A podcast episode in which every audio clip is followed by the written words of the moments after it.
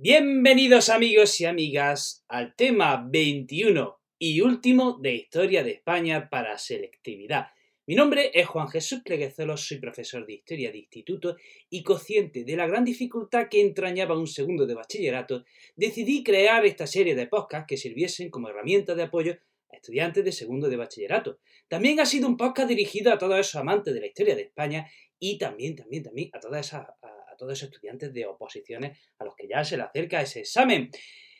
Hoy, amigos y amigas, estamos llegando a puerto, ya vislumbramos Ítaca al fondo y, bueno, la explicación de hoy va a ser breve, va a ser sencilla y te pido que te quedes al final del programa, sobre todo si eres estudiante de segundo de bachillerato, porque eh, luego tengo una serie de preguntas, reflexiones y anuncios que hacerte, así que no, no, quédate cuando termine, ¿de acuerdo? Bueno, bueno, bueno, vamos al tema 21 que se llama los gobiernos democráticos que van de 1979 al año 2000. Eh, vamos a hacer como siempre una introducción. Tenemos que decir que del 79 al 2000 se produce lo que es la consolidación de la democracia.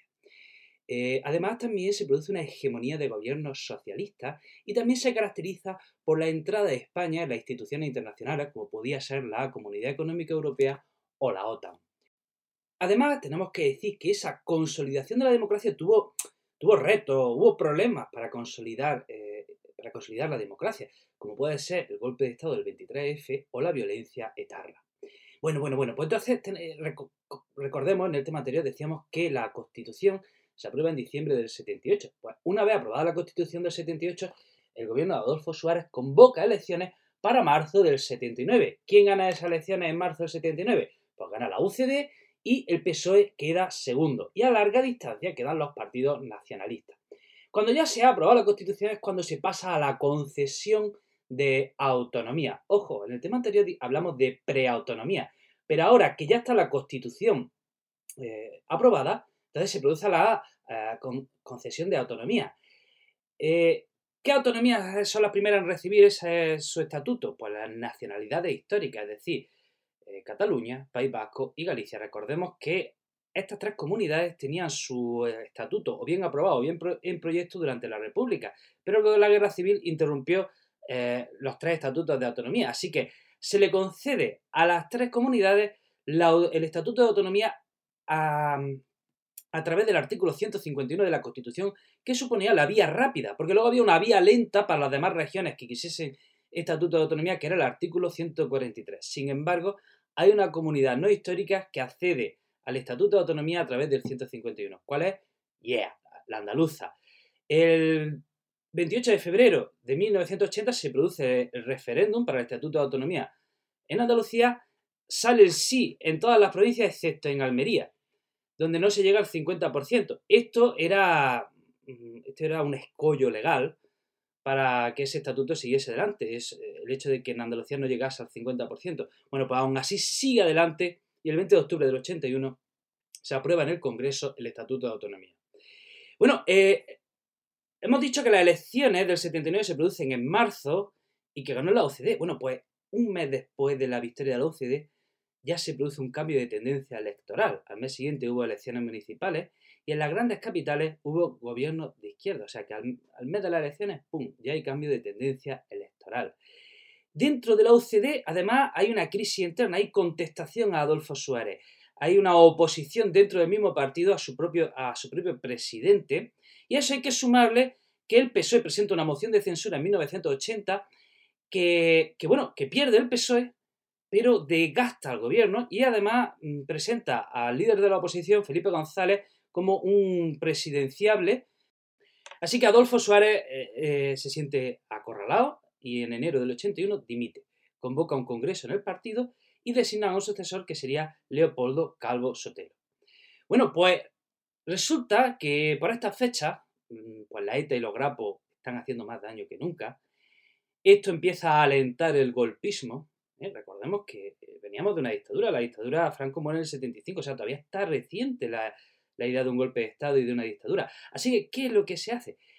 Eh, el 23 de febrero del 81, cuando se está invistiendo en el Congreso como presidente del gobierno a Leopoldo Calvo Sotelo, el teniente coronel Antonio Tejero y unos 100 guardias civiles entran en el Congreso, secuestran el Congreso y dan un golpe de Estado. Mientras también, por ejemplo, en Valencia, Milán del Bosch saca los tanques a la calle y se adhiere ese golpe de Estado. ¿Por qué fracasa este golpe? Pues primero, el rey desautoriza en televisión este golpe de Estado, y recordamos que el rey es el capitán general de las Fuerzas Armadas, y segundo, eh, le falta apoyo popular. Bueno, superado ese golpe de Estado, el gobierno pues, inicia una serie de reformas, el, gobierno de Carlos Sotelo, para intentar modernizar la economía, para intentar modernizar la sociedad, y por ejemplo intenta una reconversión industrial, aprueba, ojo, la ley del divorcio, y mm, realiza la petición de ingreso de España en la OTAN. Esa petición de ingreso de España en la OTAN tiene la oposición frontal del PSOE, que promete que si llega al poder hará un referéndum para su salida. Eh, y bueno, continúa la crisis dentro de UCD, así que eh, Calvo Sotelo convoca elecciones para octubre de 1982. Y en octubre de 1982 comienza la era socialista y el PSOE arrasa en esas elecciones. Ojo, 202 diputados, mm, la mayor el mejor resultado electoral que ha tenido un partido político nunca en nuestra eh, democracia. Eh, y bueno, mm, la vuelta del PSOE al poder, la llegada del PSOE al poder supone el fin de la transición. ¿Por qué? Porque eh, esa llegada supone la vuelta de aquellos que fueron expulsados en la guerra civil.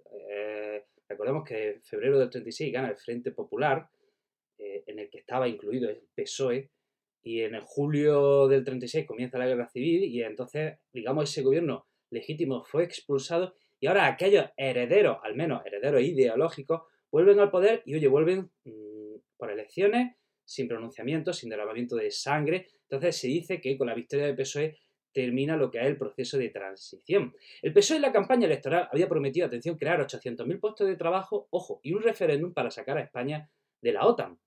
Eh, en aquellas elecciones, Alianza Popular eh, sube a costa del descalabro de la UCD. Y el Partido Comunista también se hunde, lo que provoca la dimisión de su gran líder Santiago Carrillo, y los nacionalistas mm, refuerzan su apoyo en, sus regiones, eh, en sus respectivas regiones. ¿Cuál era el objetivo de este gobierno? Bueno, por realizar una serie de ajustes económicos, ojo, ajustes económicos que provocan un aumento del paro. Porque a veces cuando, bueno, si recorta el gasto, si ajusta el gasto, si reduce el gasto, pues lo que está haciendo va a ser eso, eh, que sube el paro, ¿no? Una modernización de las Fuerzas Armadas para aquí, para consolidar la democracia y que nunca más haya una amenaza de golpe de Estado.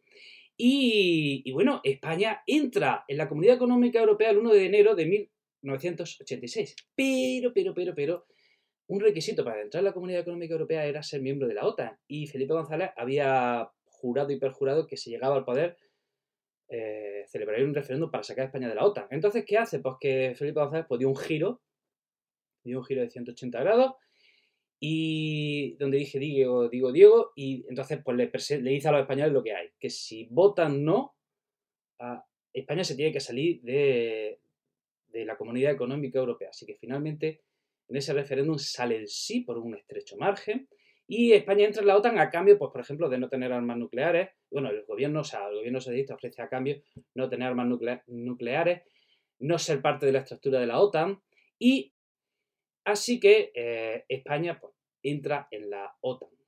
Bueno, pues llegamos a, a 1986 y el gobierno, el PSOE, pues bueno, ese giro, ese cambio de actitud respecto a la OTAN le, pasa factura. De forma que en las elecciones del 86 perdió un millón de votos.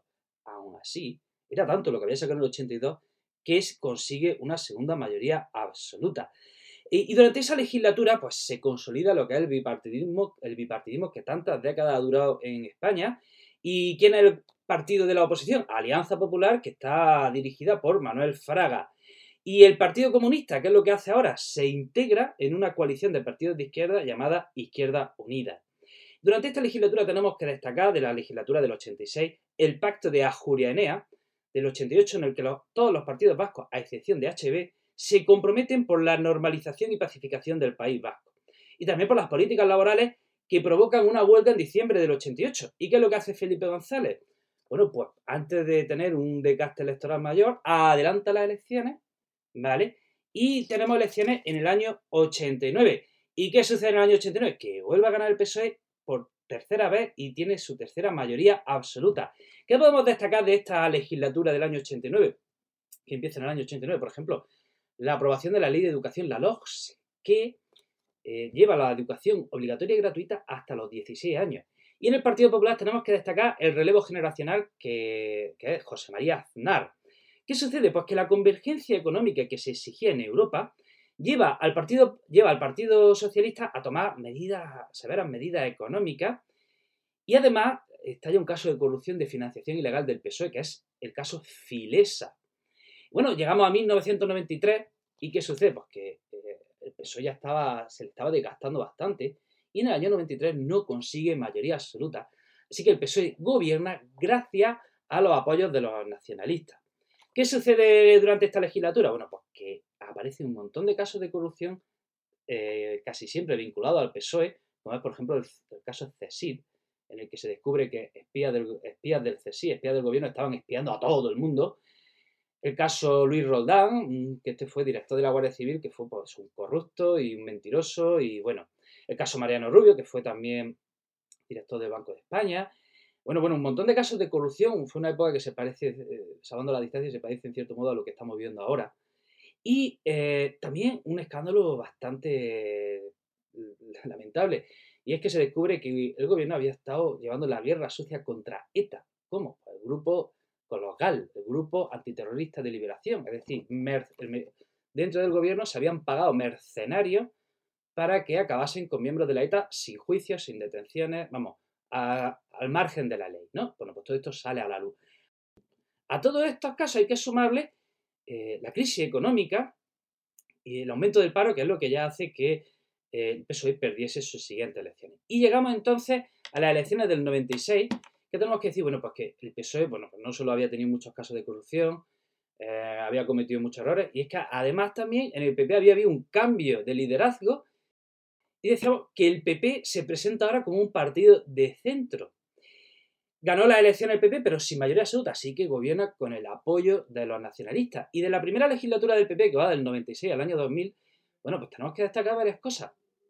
Hay bonanza económica, hay bonanza económica, el paro baja, se liberaliza la economía, eh, y bueno, hay una paz laboral, hay, en definitiva, hay confianza en la economía.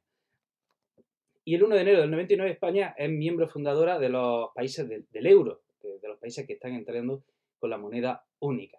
Llegamos a las elecciones del 2000 en el que PP obtiene la mayoría absoluta y sucede lo siguiente, varias cosas durante esta legislatura. Sigue creciendo la economía, en la oposición hay relevo los liderazgos, por ejemplo, en el PSOE tenemos a José Luis Rodríguez Zapatero, en Izquierda Unida tenemos a Gaspar Llamazares. ¿Y qué es lo que hay que destacar de esta, de esta última legislatura? Bueno, pues que el gobierno de Aznar entra en la guerra de Irak eh, en contra de la gran oposición de la mayoría de los españoles, en contra de la opinión de la mayoría de los españoles, y hay que sumar a esto ya el atentado del 11 de marzo del 2004, tres días antes de las elecciones generales, que convulsionó la opinión pública, y todo esto sumó pues, que el PP perdiese las elecciones y ganase el PSOE. Y hasta aquí, amigos y amigas, la explicación de hoy y nuestro último tema. Y bueno, ahora que ya hemos terminado la explicación, quería comentar varias cosas y quería preguntaros varias cosas. Estamos ya de despedida. This is the end, my old friend. Bueno, bueno, primero, eh, me dirijo a los que, a, ti si eres estudiante de segundo de bachillerato. Especialmente quiero comentar algo a los que, a los oyentes que sean estudiantes de segundo de bachillerato, que si están escuchando este programa, están ya a punto de examinarse pues te hago la última llamada, te hago la última llamada y quiero recordarte que si te ha gustado mi manera de contar la historia, puedes pasarte a mi otro podcast de historia, historia con el móvil, o puedes seguirme en mis redes sociales y así estás atento a todos los proyectos que llevo a cabo.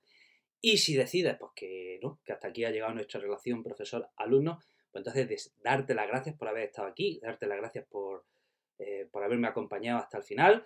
Eh, te deseo lo mejor, espero que saques una, 10 en selectividad, en historia de España y en todas las asignaturas y te deseo el mayor de los éxitos profesionales y personales. También pedirte un favor, si este programa te ha ayudado con la selectividad, recomiéndame. Recomienda este programa, recomienda este podcast, porque esta es la mejor promoción que yo puedo tener. O sea, no hay campaña de publicidad en Facebook o en Google que pueda superar la promoción que supone un boca a boca.